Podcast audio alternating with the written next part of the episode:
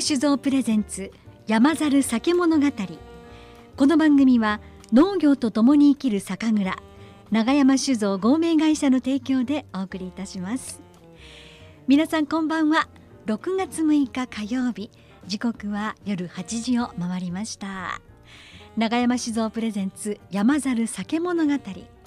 この番組ではやむことのないお酒のお話を長山酒造合名会社当時の長山源太郎さんとともにお届けしてまいります。ご案内の松原敦子です。さあえ梅雨に入りました。えこんな時期どんなものが飲みたいのかどんなものを食べるといいのかいろんな話を今日も伺ってまいります。では1時間よろしくお付き合いください。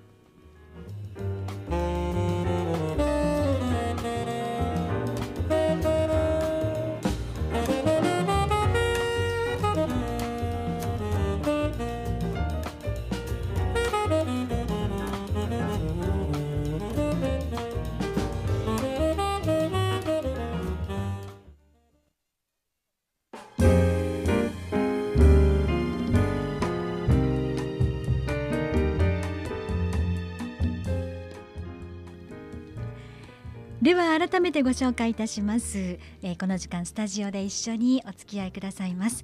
長山酒造合名会社当時の長山源太郎さんです。こんばんは。はいこんばんは。よろしくお願いします。えー、梅雨に入りました。今日も朝からずっとしとしと降ってました、はい、この雨って、はい。とか湿度、はい、お酒作りにとって何か影響ありますか？ああありますね、うん、とにかく湿気が多くなるとタンクが結露するんですわかります。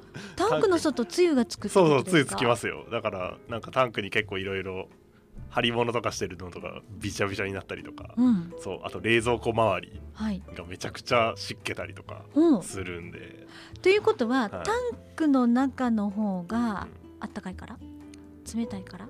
まあ、冷冷たいの入れてると外がね、うん、湿気とかであったかくなって熱が出てみたいな、はい、あそういうことか。中が冷たい。はい。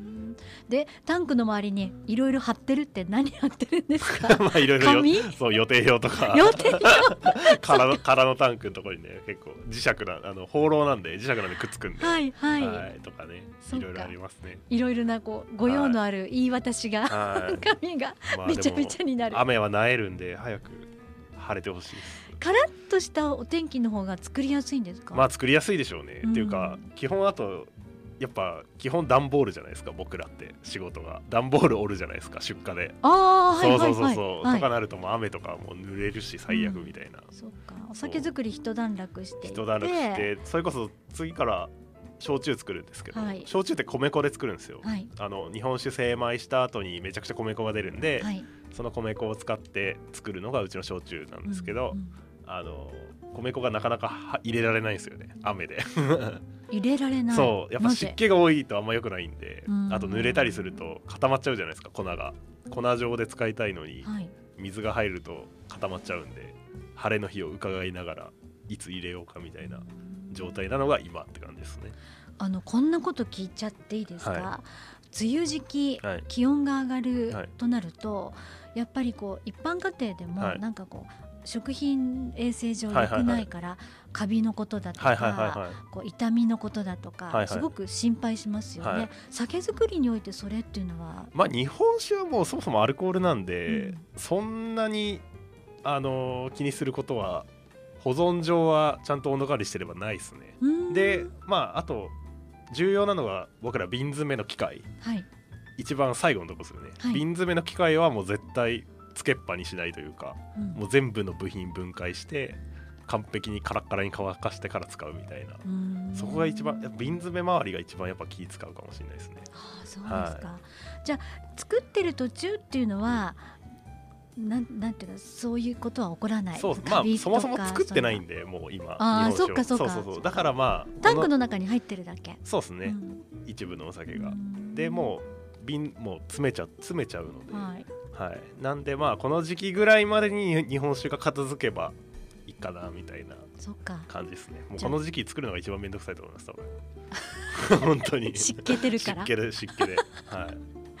あのじゃあ、えっと、梅雨ぐらいまでにはもう瓶詰めも終わっていたいかなという感じで。終わっていたい。ですね、はい、でそうでなければ今度は焼酎の製作にそうです取り掛かれない。そう取り掛かれない。で、ね、もう全部うちワインも作ってるんで、はい、日本酒作って焼酎作ってワイン作るじゃないですか、はい、もう1個がずれると全部がずれてくるんで、はい、はい、あの働かないといけないです。すごいですよね。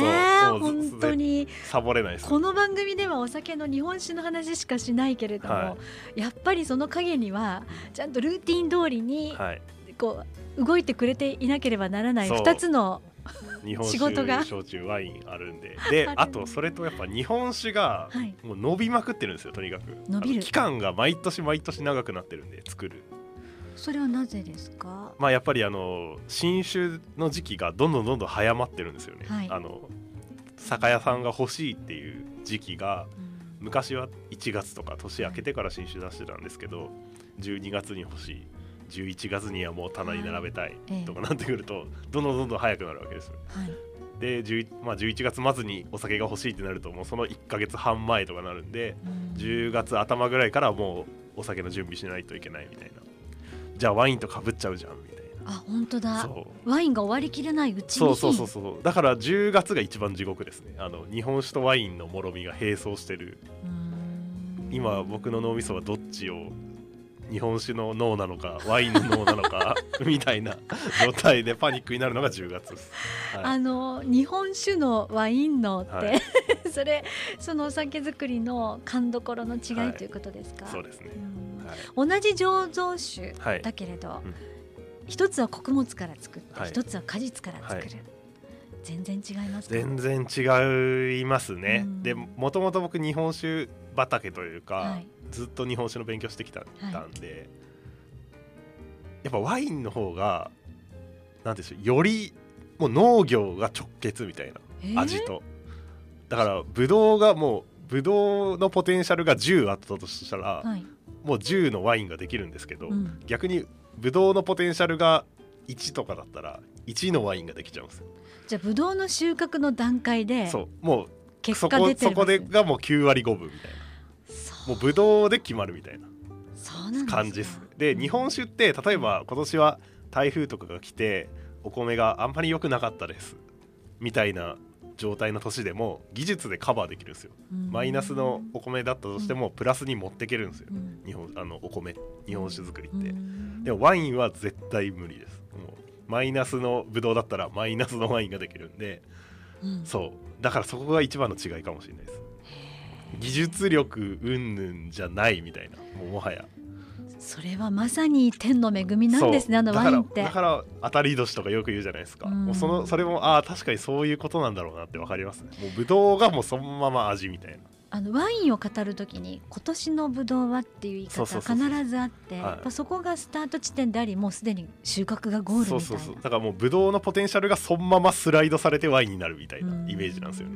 あの日本酒はだからお米のポテンシャルからもっとプラスに技術とか科学で持っていけるんですけど、ワインはそれができないっていうのが。何がどう違うんでしょうね、うん、まあだから麹っていうやっぱ一個技術が間に噛むじゃないですか、はいはい、お米がそのまま発酵するして日本酒になるわけじゃないんで、うん、麹を媒介して発酵するんで、うん。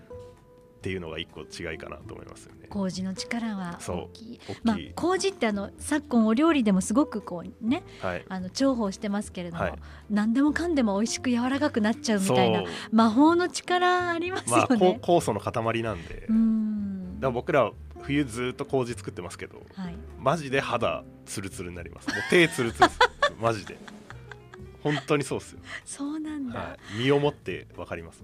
あの過酷なね、はい、あの冷たい寒い時期の作業でありながら、はい、なぜか肌ツヤツヤすべすべ手だけはめっちゃ綺麗みたいなやっぱそれは麹の酵素の力なんだろうなみたいなそはい、そこに来るともうブドウを発酵させるっていう、そのえプロセスから言うとワインっていうのはなかなかだもう農業が9割5分みたいな感じなんではないでしょうか。そうですかいやでも今にしてこうやってねずっとお話聞けば醸造酒それから蒸留酒、はい、そして果実酒、はい、穀物って、はい、全然お酒と言いながらジャンルの違うものを一つの蔵ではい一人の人が、うん、作ってるって。まあ僕一人でやってるわけじゃないですけど、うん。はい。まあ、だからまあでも日本酒をとりあえずまあメインなんで、うん、そこはやりつつ、はい、まあね脳みそ本当頭おかしくなりますよね。ねだからまあ ワインの日本酒の切り替えが必要だっていう。でもやっぱり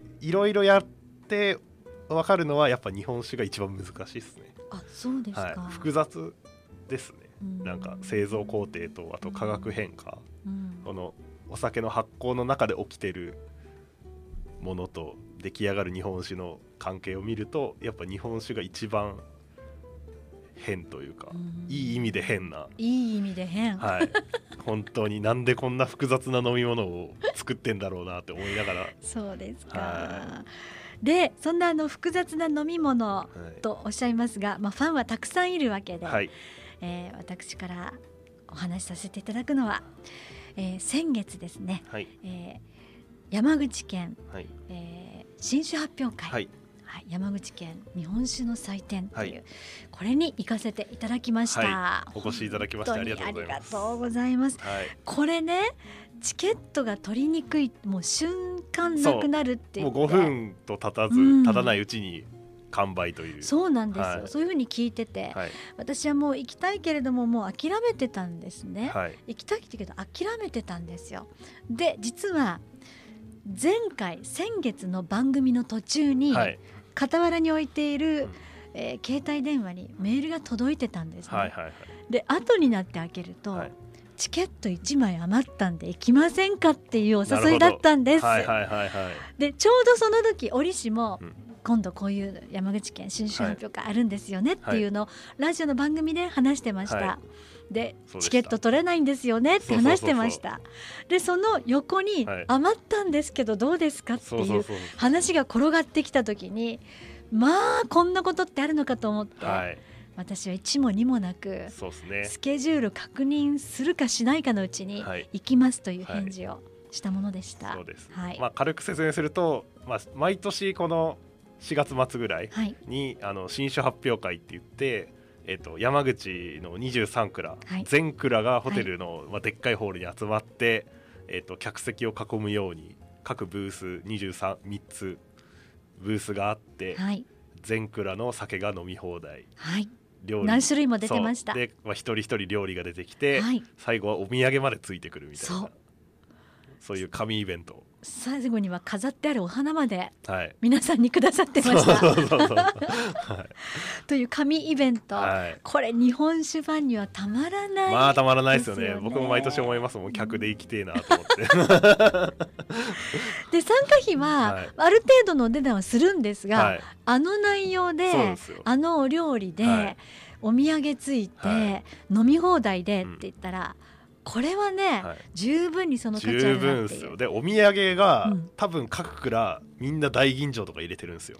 私もね、はい、大吟醸でした、はい、金色の箱。そうそう。それをランダムに最後帰り際にお客さんに配るんですけど、そう。だからね実質ただと言っても過言ではないんじゃないか、で23蔵が、まあ、会場の壁にずらっとねブースを作っていて、はい、この字型にお客様を囲んでるわけですよ。はい。はい、であのもちろん長山さんね、山猿もありましたけどあえて私は今回、山猿さんの前はご挨拶のみにさせていただいて、はいはいはい、よそのお酒を飲ませていただきました。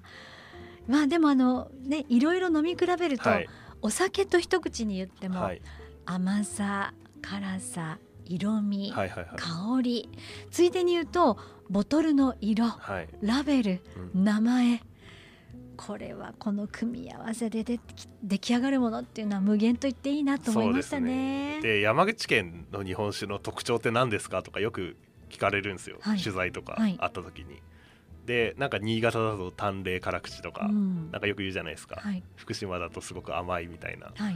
で山口の特徴って何ですかって言われた時に特徴がないのが特徴っていうか、うん、もうみんなバラバラなんですよ。山口って。なんか一個の特徴がなくて各蔵マジで向いてる方向性がバラバラで多種多様っていうのが多分山口の日本酒の面白いところなんでだから面白い。本当酒の会やるとめちゃくちゃ面白いのはあるかもしれない。他県の産地では割と全員が一方向向いてるそう傾向傾向みたいなのがその県の味の日本酒の傾向みたいなのが出るんですけど。それはお客様の好み？それと好みっていうかまあもう土地の傾向みたいなのがあるんですけど山口は本当に辛口、うん、甘口、はい、でフルーティー、はい、熟成、はい、全部どっかの蔵が受け持っててみたいな。その住み分けみたいなのは、なんかなんでなんですかね？でもなんかでもなんかおのずとじゃないですか、うん、結局みんなが蔵を維持させようと生存意識を持って運営した結果県でみんなバラバラで山口県でこのポジションならうちはここみたいなのが勝手に作り上げられてきた感はあるのかなみたいな。まあ僕も山口で酒作ってまだ5年しか経ってないんであれですけど。いやよくねこの話よくあのするんですけど、はい、ある時期やっぱりこう醸造アルコールを混ぜて、はいはいはい。一つの銘柄のものを大量に作ってた時代があって、はい、その時の飲み方っていうと熱燗でしたよね、うん、それが、えーと、昭和の終わりか平成の頭ぐらいに冷酒ブーム女性も飲むようになって、はい、味わいがいろいろになったあの辺りからお酒の作り方が各蔵でこう変わってきたっていうふうなふうに記憶するんですよね。うん、でちょうどその頃が蔵元のやっぱりこう代替わりとかぶさって、新しいお酒を若い人がどんどんと手がけてきた、はい、その時期ぐらいからお酒の味とかってそれぞれに個性豊かに変わってきたのかなって思ってるんです。はい、で源太郎さんが今作ってるのはまたその次の世代ってことになりますよね。そうですね、うん、最新世代ですね。ね そうですね。はい。だから本当山口の酒の会とかや見ると本当にあこれお客さんで行ったら絶対面白いだろうなって思うぐらい本当に味が似てる蔵がほぼないみたいな。面白いんですよ、はい、誰かが飲んでて「これどこの？何?」って、はい「どこの何？美味しいよ。本当?」ってちょっともらって飲んだりするわけですよ、ちょっと前までコロナ禍でね、うん、そんな人の 杯に口つけるなんて考えられなかったけど、もうあの空間はみんな兄弟になっちゃって、で「あ美味しい。じゃあ行ってくる」っていう感じで、はいはい、まあ縦横無尽にみんなが好きなようにねこれ山口県の蔵を、うん車に乗って全部訪ねるのかっていうとそんなことできっこないことが一つのホテルの会場でできるって、はい、だから年2回じゃないですかね、うん、こここの新車発表会のタイミングか、はい、秋のあの湯田温泉酒祭りのタイミングしか多分全蔵飲めるタイミングはないんでしかもねおちょこ1杯だとしても23杯ですから。いろいろ飲みたいけどたくさん飲めない私は、はい、下から1センチぐらいでいいですとか言いながら飲むんですよ、はい、でもねその分人より多く歩かないといけないんですよ。回るんですよね。なんかね、ね、本当になんか楽しませてい。ただきました、はい、こんなにも楽しい催しなのかと。ありがたいです、はい、で何がすごいって、あの冒頭に各蔵が全部紹介されるわけですね。で蔵元から代表の方杜氏が出る蔵もあれば、はい、社長が出る蔵もあって、はい、えー、腕利きの営業マンが出る蔵もありますけれども、はい、みんな一升瓶を掲げて、こうなんていうのかなあの一人一人紹介されて出て、はい、ステージの上に23蔵、はい、一升瓶を持った、はい、えー、人たちがずらりと横に並んで、その一升瓶を真後ろのテーブルにみんなドンと置いて、はい、ね、はい、帰ってしまう、はい、そしてそこからお食事が始まったりするわけですが、はい、こうディスプレイかなと思っていた、はい、その一升瓶23本。が最後には抽選で一人の人に当たる。はい、23本一人が23本そうよ。これ何？23人じゃないですよ。23人に1本ずつでも 喜び分かち合えるじゃないですか、はい。はい、23本です。どういうこと？って思うんですけど、っていうね。あれがもう名物企画なんですよ、ですよね。本当そうですよ。で固唾を飲んでね、はい、抽選番号が呼ばれるか呼ばれるかって思うけれども、まあ、最終的に誰か一人に当たるわけですがもうなかなかね23章家に届くんで、うん。そんなことないでしょ普通、ね、でこれが県外の方に当たりましたね、はい。はいはいつまり県外からの参加も結構多かったっすね。そう。はい。九州の方あり。そうそうそう。福岡組が結構多かったかなっうん。ていう感じで。東京からも来てたし。そうそう。実はね、い福岡の人に誘われたんですよ、へでその方はみんなで福岡から行こうっていうので、はいはい。手分けをしてえ、はい、電話かけまくったって言ってなましるほどたなるほど。もうなんかライブチケット取るのと同じっていうね。まあなんせね5分ぐらいでも完売なんで。なんかこうジャニーズの嵐のライはブチケットですかっていう勢いですよ、まあでもそりゃそんだけの人気イベントになりますわなっ本当てそうです感じの、よね、はい。で、えー最後あの兵庫県の方が、えー全部を持ってお帰りになりました、23章。はい。なるほど兵庫県って酒どころじゃんって私心で叫んでました。確かに。ね。えはい。でもまあそういったところに日本山口県のお酒を全部持って帰ってもらって、はい。兵庫県の方がどんな風に喜んで飲んでくださるかっていうのも、これはちょっと感想を聞いてみたい気がしそうですね。ません。か、あと同じ机の周りの友達がみんな喜んでたのが面白かったですね。絶対これあこのメンバーで飲むんだろうなと思って。あれあの なぜかつお連れの方が喜ぶっていうね、はい。もう実質ね自分が取ったようなもんだと思うんで。あれはチーム戦なんでしょうか。チーム戦でしょ絶対。だって一人じゃ飲めないですもねえ、はい。それにあのチケットゲットもチーム戦でないんとね、はい。取れないというものかもしれませんけど、まあ本当にあの華やかな日本酒の祭典って、ああ言葉通りだなと思いました、これあの蔵元の皆さんにとってははい。どういう催しですか、まあでも毎年この新酒ができた出来終わって作りが終わった時期ぐらいにあるイベントなのであやっとなんかこ今年もこの回を迎えられるなみたいななんか定例会というか、うん。はいあの一個節目になるイベントなので,、はい、でコロナでしばらくなかったので,、はい。であの去年もあったんですけどちっちゃい規模でやってたんでひらび久々にフルスペックというか、うん。めちゃくちゃ人数入れてやったので。はい、だから来年以降もねまたずっと続くといいなと思います。丸いテーブルが数えましたよ。31テーブル。よく数えてますね。す250人ですよ、はい、すごいです。素晴らしい。ねえ。あの後二次会なんかっていうのは皆さんなさるんですか？あもちろん。あそうですか、はい、あの懇親会行ってうん。いろいろそこで各ブースにやっぱ日本酒が余るんではい。あのその余ったお酒を持ち寄ってはい。夜の街へ消えていくと、そうか。楽しみはいつまでも続きますね。はい、さあそれではここで一曲お送りしようと思います、はい。大江千里のレインいはい。ただきました、はい。これ梅雨入りということ梅雨入りということでわかりました。雨の曲とはい。雨の曲日本一位の曲ですね。はい。わ、かりました。ではお送りします。大江千里です。レイン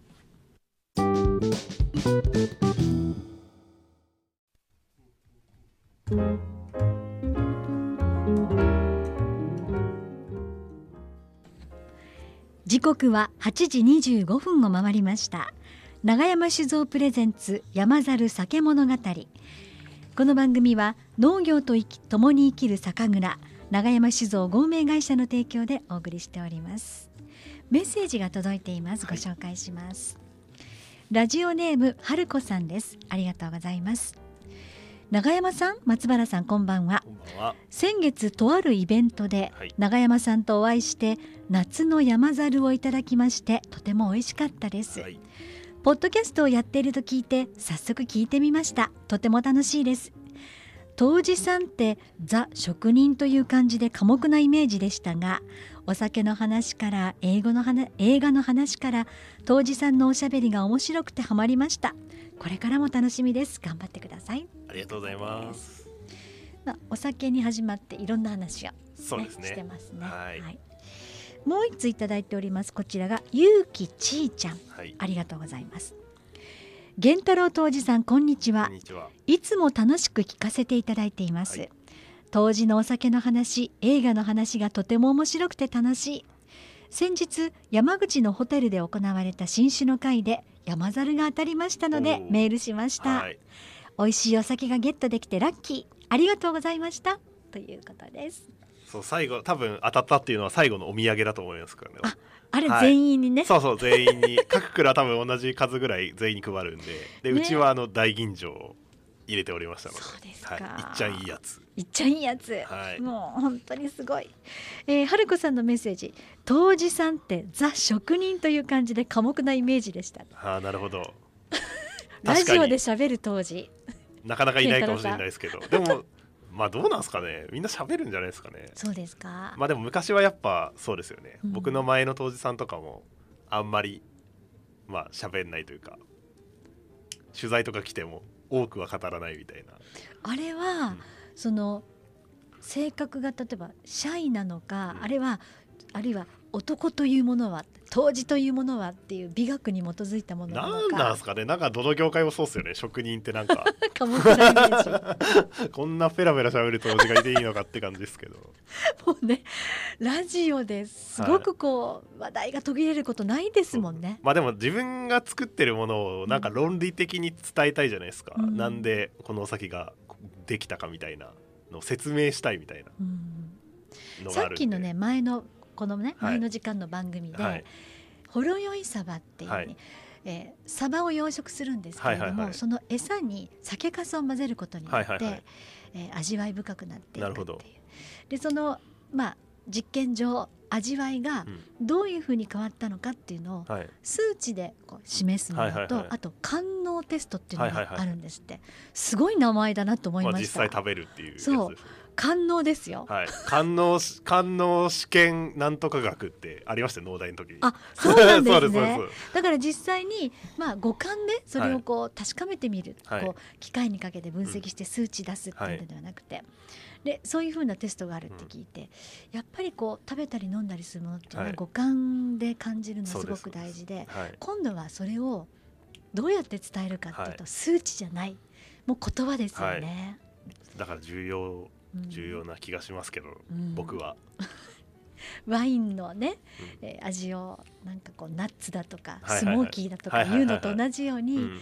お酒にはお酒の流儀と表現の仕方っていうのがあるんですか？そうそういやでもどうなんですかね。結構なんか日本酒業界は割とワインとかに比べると緩いというか。うん。いやでもどうなんだろう。厳しいのかな日本酒の方がなんかよく言われるのは日本酒は減点法でワインは加点法みたいなことを言われたりしますけど、うん。評価の仕方そうそうそうそうそう。なんですね。うん。まあでも今って本当いろんな日本酒があるじゃないですか、はい。あのし新酒発表会も。はい。23蔵あって23蔵が5種類ずつぐらい持ってきてるわけですよ多分、はい。っていうことはそうでした。そうでしょ、うん。ってことはもう100種類超えてるわけですよね、はい。お酒の種類が。うん。でそっからやっぱあのお気に入りのお酒をそれぞれが見つけるわけなんでなんかやっぱ自分に合うお酒みたいなのをうまくね説明うん。というかアピールするのが今後は重要なのかなみたいなうん。気がしますね、そうですね。その辺はワイン業界に見習わないとなみたいな 感じがします。いろんな形容詞、ね、はい。いろんな表現を用いる。はい。まあ、こんな風にえおしゃべりが止まらない、はい。やまないはい、山猿酒物語っていう番組のタイトルになっているというゆえんでございますが、えー、春子さん寡黙なイメージを、ねはい。打ち破ったこの番組楽しんでいただいております。ありがとうございますさあ、えー、前半は山口県、えー、新酒発表会、はい。酒の祭典はい。日本酒の祭典の話でしたが、その他にもたくさん、はい。えー催しもありまして、はい。嬉しいお知らせも届いています。そうですね、はい。まず1個あの前回ぐらいの放送で和酒フェスっていうイベントがあって、はい。春夏秋冬やってその春晩行きますよみたいな話してたと思うんですけど、はい。そこで、えっとまあ、東京と大阪があるんですけど、はい、えっとそのイベントって、まあ、2,000人ぐらいお客さんが入って最後一番好きだったお酒をアンケートで投票みたいな企画があってはい、和酒フェスで投票する和酒フェスシュフェス大賞っていうまあ毎回恒例のはい、あれがあるんですけど、はい。今回は、えー、と大阪東京ともにダブル金賞を受賞しまして。おめでとうございます。でこれ前回去年かな、うん。受賞した時も言ったんですけど、はい、あのまあ、毎年全国新酒鑑評会とか山口県の鑑評会とか受賞したりするんですけど海外の賞とか。そんなんよりこの投票企画で受賞するのが一番嬉しいんですよ。前回もそうおっしゃってましたね。そうそうそうそう。結局なんかあんなんかその頭のいい先生なんて言うんでしょう。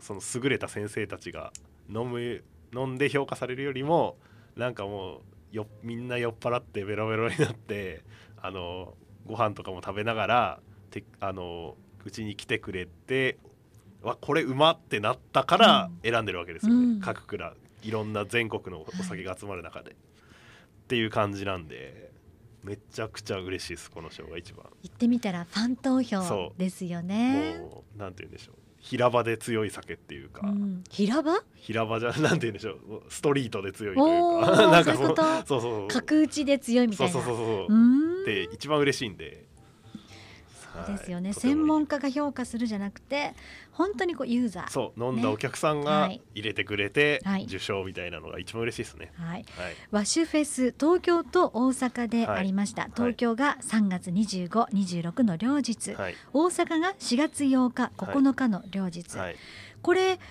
受賞ともに金賞っていうことですけど、はい。違うお酒同じお酒だったんですか？同じラインナップを5種類5種類持ってってたんですけど、はい同じ部門で違うお酒が東京大阪で受賞したんですよ。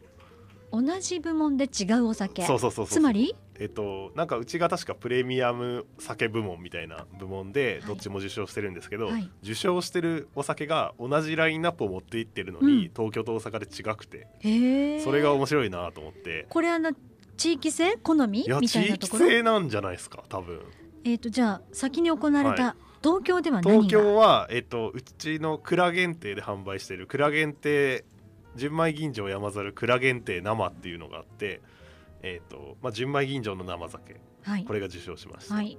で大阪はいっちゃん高い酒あの、うん大吟醸の隠し酒っていうのがあってそれが受賞ということでなんか全然なんて言うんでしょう。つ受賞内容同じ酒持ってってるのに受賞内容が違う地域で違うっていうのが面白かったですね。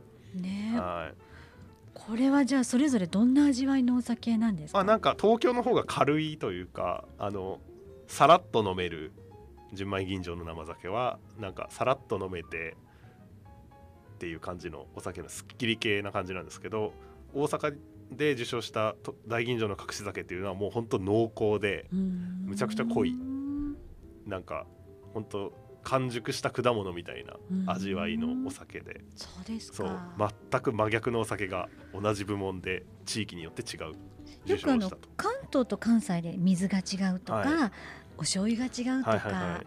でことに大阪っていうと粉もん文化で、はいはいはい。ソースの味そうそうそうそう。だったりするところの影響ってあるのかな、いやあるみたいですね。うちはあの大阪にも営業の社員がいるんですけど、はい。やっぱあの山猿は濃い食べ物に合うって言ってお好み焼きたこ焼きと山猿みたいなめちゃくちゃ合うらしいないんかたこ焼きお好み焼きに山猿って贅沢ですね。ああいうソースソース系にめっちゃ合うらしいです、うーはい。んっていうのが嬉しい限りでございます。だそういう傾向が出てて面白かったなって思いました。そうですか。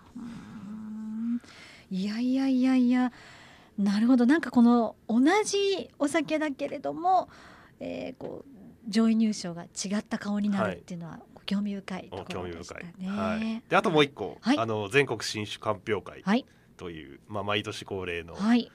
じゅえー、と賞がありましてそちらで入賞ということで4年連続受賞となりました。おめでとうございます。はい。ありがとうございます。まあこれが一番ビッグな、そうですね。はい、あれで、えー、と一応金賞入賞があって、はい。今年は入賞だったんですけど、はい。まあ4年連続で一応、うん。なんて言うんでしょう県内ということで、大変ほっとしております。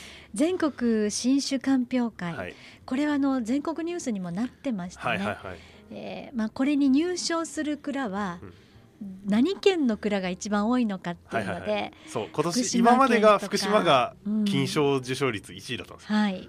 受賞数か、はい。だけど今年はなんと福島ではなく、はい。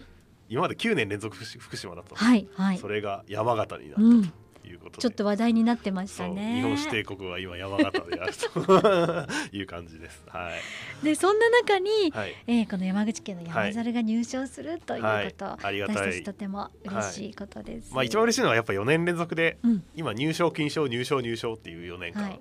なので、まだ当時5年目ですけど、うん。なんかいい打率だなと我ながら思ってるので。そりゃそうですよ。打率で言うんだったらすごくないですか？すごいでしょ。8割ですよ。そうでしょ。ね、ね、そのうちの3本え 1, 1本ホームラン打ってるわけですね。すごいですよ。はいなのでまあ取れない蔵がね、大多数なんで、うん、本当ありがたいです入賞で本当にすごいです、はい、全国え全国の新酒鑑評会と中国ブロックと山口県とありますなんかいろいろあります。ね。あとちっちゃいちっちゃいというかまあもう一個言うと海外で IWC っていうインターナショナルワインチャレンジっていう、まあ、海外の賞があって、はい、そこであの古酒部門に打ち出しててあのローエン2020っていう2020年に作った古酒をちょっと出品してたんですけどこれはあの前回多分お話ししたと思うんですけど、はいはい、あの僕が趣味でタイムカプセル埋めてるっていうやつでしたね でしたね。あれ出しちゃったんですあれを1年生三一応3年経ったら古酒って言えるんで、はい、3年目で1年生なんですよ、うん、で1年生行ってこいとイギリスに送りまして。え自分は行かない行かないんですか？お酒だけ送るんで。お酒だけ？そうですよ。でそこで審査するんで海外の人たちが。空輸便ですか？そうそういやいやもうなんかまとめてくれるあのその大会が、はい、でそこで一応メダル大会推推奨集のメダルを。えイギリスで行われるこのそう今多いっすよ。コンクール、はい、多い審査はイギリス人？イギリスと海外のソムリエさんとかが海外賞ってめちゃくちゃ多いんで。それこそ昨日も発表されてましたけど Kura Master っていうフランスそっちはフランスの賞があったりとか。はいいろいろ海外の賞も多いのでまあ、今輸出で日本酒が元気っていうのもあって、まあ、いろんな賞がありますけど。いや、うん、でもそれってすごく興味深いのは、はい、こう文化の違う人たちがテイスティングして、はい。はい、こうどういうところでこう評価が高かったのかってその入賞のフィードバック欲しいですよね。そうですね、うん、でもなんかあのコメントがやっぱり面白いですあそうですなんか日本だったらこれマイナスに取られそうだなみたいなところもなんかプラスにと取るみたいな。えそじゃあそういうそのご意見っていうのは来る帰ってくるんですか？はい。でなんかやっぱワイン文化で日本酒を飲んでるからなのか、うん、なんかそういうすごいフレーバーを大事にしたりとか。はい。なんかそういう感じ。ちょっと日本とは違う評価軸で面白いです。あそうですか、はいちょっとそういったあたりもなんかその日本のねライスワインの文化の広がりっていうのは浸透しつつあるのは興味深いところです。ね。はい、えー、メッセージこちらい。ただきました。はい、えー、ラジオネームつるさんです、はい、ありがとうございます。源太郎さん敦子さんこんばんは新酒品評会のお話魅力たっぷりなイベントで来年はぜひ参加したいと思いました、はい5分で売り切れるチケットを入手するのは困難でしょうけれども頑張りたいですね。これチーム戦ですね。チーム戦です。はい、はい、えー、最近山猿の黒酒粕をスコーンに混ぜ込んで焼いています、えー、酒粕の香りでとても美味しくいただけます。新しく楽しめる味を発見しましたこれからも楽しみに聞きますね。ありがとうございます。酒粕はやっぱ使いようがあるんですね、うん、こんなに。お菓子に混ぜ込んでや、はい、焼いてるってことですよね。うん、スコーンってあのイギリスのあの、えー、ティータイムに出てくるお菓子ですよね、うん、小麦とバターで作るんですけど、鶴さんはここに酒粕それもあの黒い点々のいっぱい入ってる黒酒粕、うん、あれをたくさん入れて焼け込ん焼いてるというなるほど。おしゃおしゃんですよ。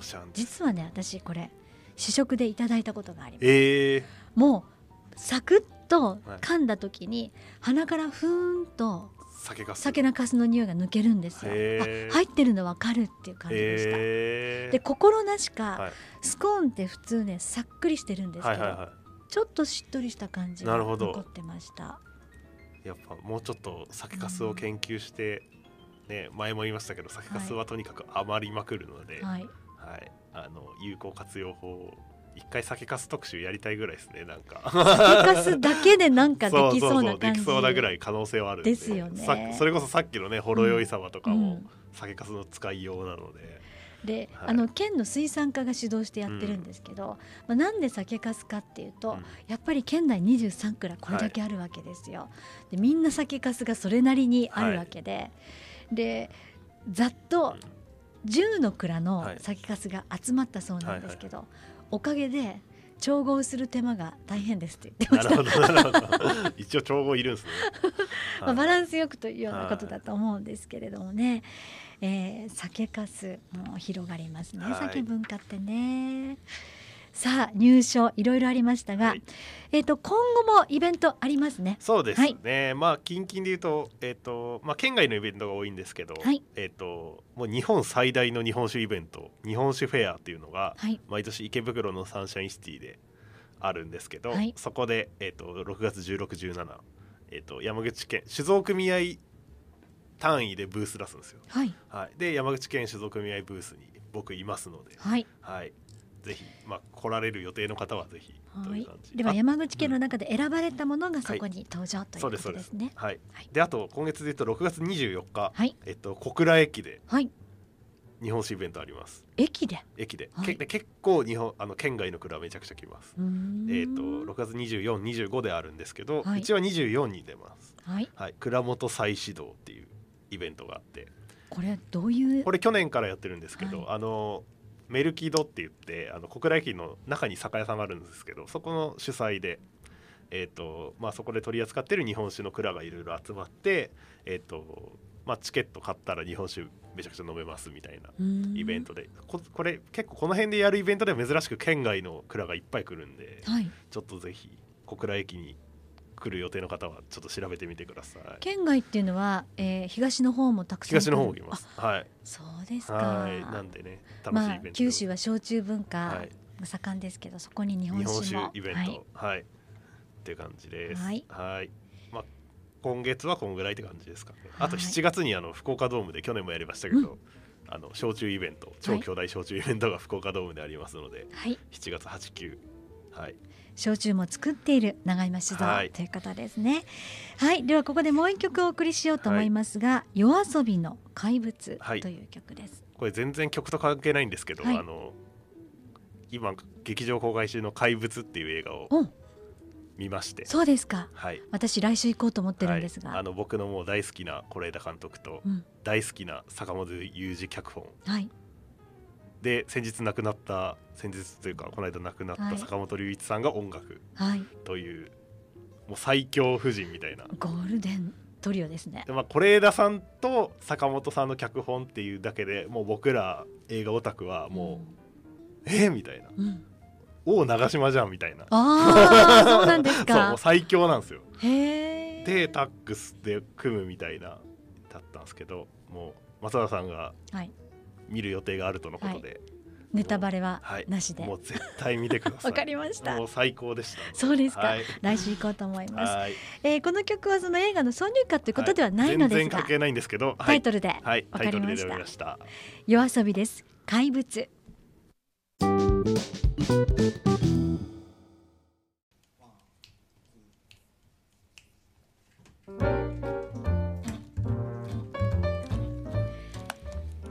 さあ時刻8時46分を回りました。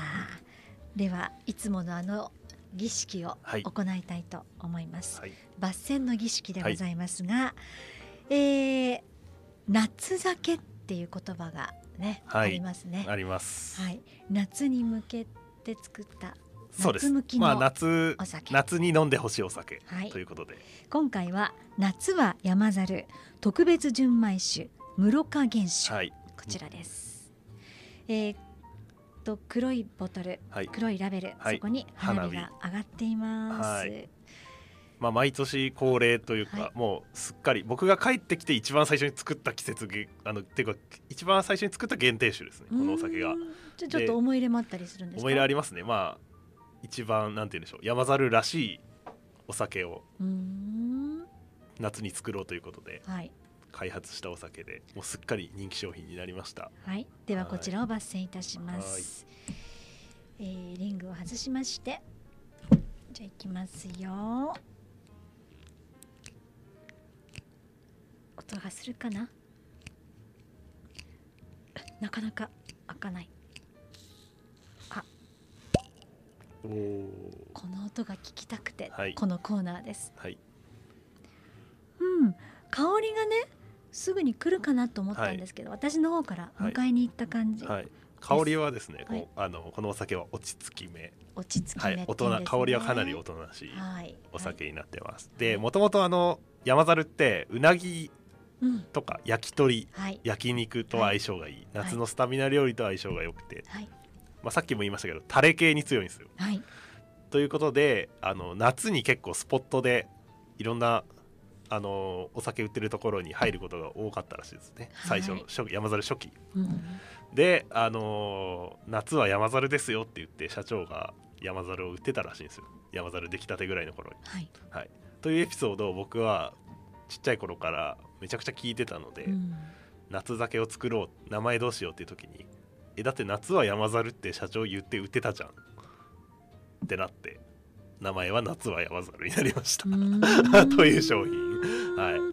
夏は山猿でしょ夏は山猿でしょ。でもこれあの四季展開してますよね。春は山猿でしょこの後、ね、春も秋も冬も山猿でしょって感じなんですけど まあやっぱ一番強いのは夏なんで。そうですか、はい、夏は山猿ということで、はい、ぜひ。で味もしっかりしてて、まあ、辛口であのしっかりめのお酒なのであのさっきも言いましたけどタレ系の夏料理、まあ、特にうなぎはもう最強の、合わせると最強のお酒になってますんで。濃い味のお料理に負けないっていう、はい、夏のスタミナ料理には、夏は山猿ということで、はい、でも、えー、源太郎さん帰ってきて初めて、はい、源太郎さんが作ったお酒で、はい、まあ、このラベルにもなってるわけですが、花火のラベルですよ、ね、だからもう4年5年目かな。5年目か4年目か、はい、初めてこのお酒を手にした人は、あって思われたんじゃないですか？ですね。多分今までと全く違うラベルとデザインになって、まあ、時期にもう今ほぼそういうなんていうポップなラベルのお酒増えましたけど、はい、まあ、それのなんて言うんでしょう第1号というか、はい、初期最初期作みたいないい感じですね。はい、はい、この夏もこちらの夏は山猿い。ただこうと思います。今ねお酒のいい香りを嗅ぎながら、また蓋しました私、でこれ飲まずに帰って、なんですが実は次回、はい、7月4日第1火曜日の番組は、はい、私たち飲んだり食べたりしちゃいます。はい。というようなついに我慢ならんと。1年以上続けてきて、はい、我慢ならんということになりまして、はい、えー、なんとですね実はこの、えー、同じ日にちの、はい、えー、2時間前、はい、6時には株式会社八景様提供の私魚屋さんですというね、はい、えー、魚介の加工品会社、えー、の社長と一緒に、はい、美味しいお魚の番組をしておりますが、はい、で8時からこの美味しいお酒の番組ということで、こう両者がね食べずに飲まずに美味しいものの話しているっていう非常に辛い状況ですが、これを共に食べたり飲んだりしながら、ダイレクトにその美味しさを届けていこうということで、次回7月4日火曜日は、えー、お料理を食べたり飲んだりしながらこの2つの番組が合わさった特別番組を放送することになりました、はい、タイトルは猿と魚の美味しい話。素晴らし い、動物園みたいな感じになっちゃいましたけれど、はい、で時刻はですね、えー、19時、はい、夜の7時ですね、えー、19時から8時55分20時55分までの約2時間の放送となっております。はい、で私たち、えー、このスタジオを飛び出しましてこの近くにありますコミュニティカフェ和歌山より行ってまいります、はい、ここではですね、えー、お酒に合う、えー、旬のお魚を使ったお料理を提供して、うん、そのお料理に合ったお酒をまた永山さんから提供していただいてというような形で今いろいろとこう特別ゲストなんかもお迎えしながら番組制作企画を、えー、具体的にしているところです。はい、はい、もうねやるからには、はい、まあでも真夏ですよね、はい、7月なんで、はい、今もうお渡ししましたけど夏酒、はい、で、まあ、夏の生酒もありますし、やっぱねイベントということで、もう普段飲めない酒を持っていこうと思いますので。あの何？当時の隠し酒っていうやつですか、超やばい酒を持っていきたいと思いますのでぜひやりたいですね。楽しみです。はい。あのぜひコミュニティカフェ和歌山にですねこれ予約制になりますけれども、はい、えー、またさまざまな SNS を通してですね、はい、告知はいたしますが、はい、だからお客さん入れて、えー、お客さんもそうなんです。ね飲んだり食べたりしながら、ラジオもやるという。そういうことです、はい。公開生放送ですね。はい。ということでお届けしてまいりますので、えー、次回7月4日火曜日は19時から2時間の放送となります。どうぞ皆さんお楽しみにというところでお届けしてまいりました長山酒造プレゼンツ山猿酒物語。今夜はこの辺りでお別れとなります。スタジオの出演は長山酒造合名会社当時の長山源太郎さんでした。今夜もありがとうございました。ありがとうございました。長山酒造プレゼンツ山猿酒物語。この番組は長山酒造合名会社の提供でお送りいたしました。ご案内は松原敦子でした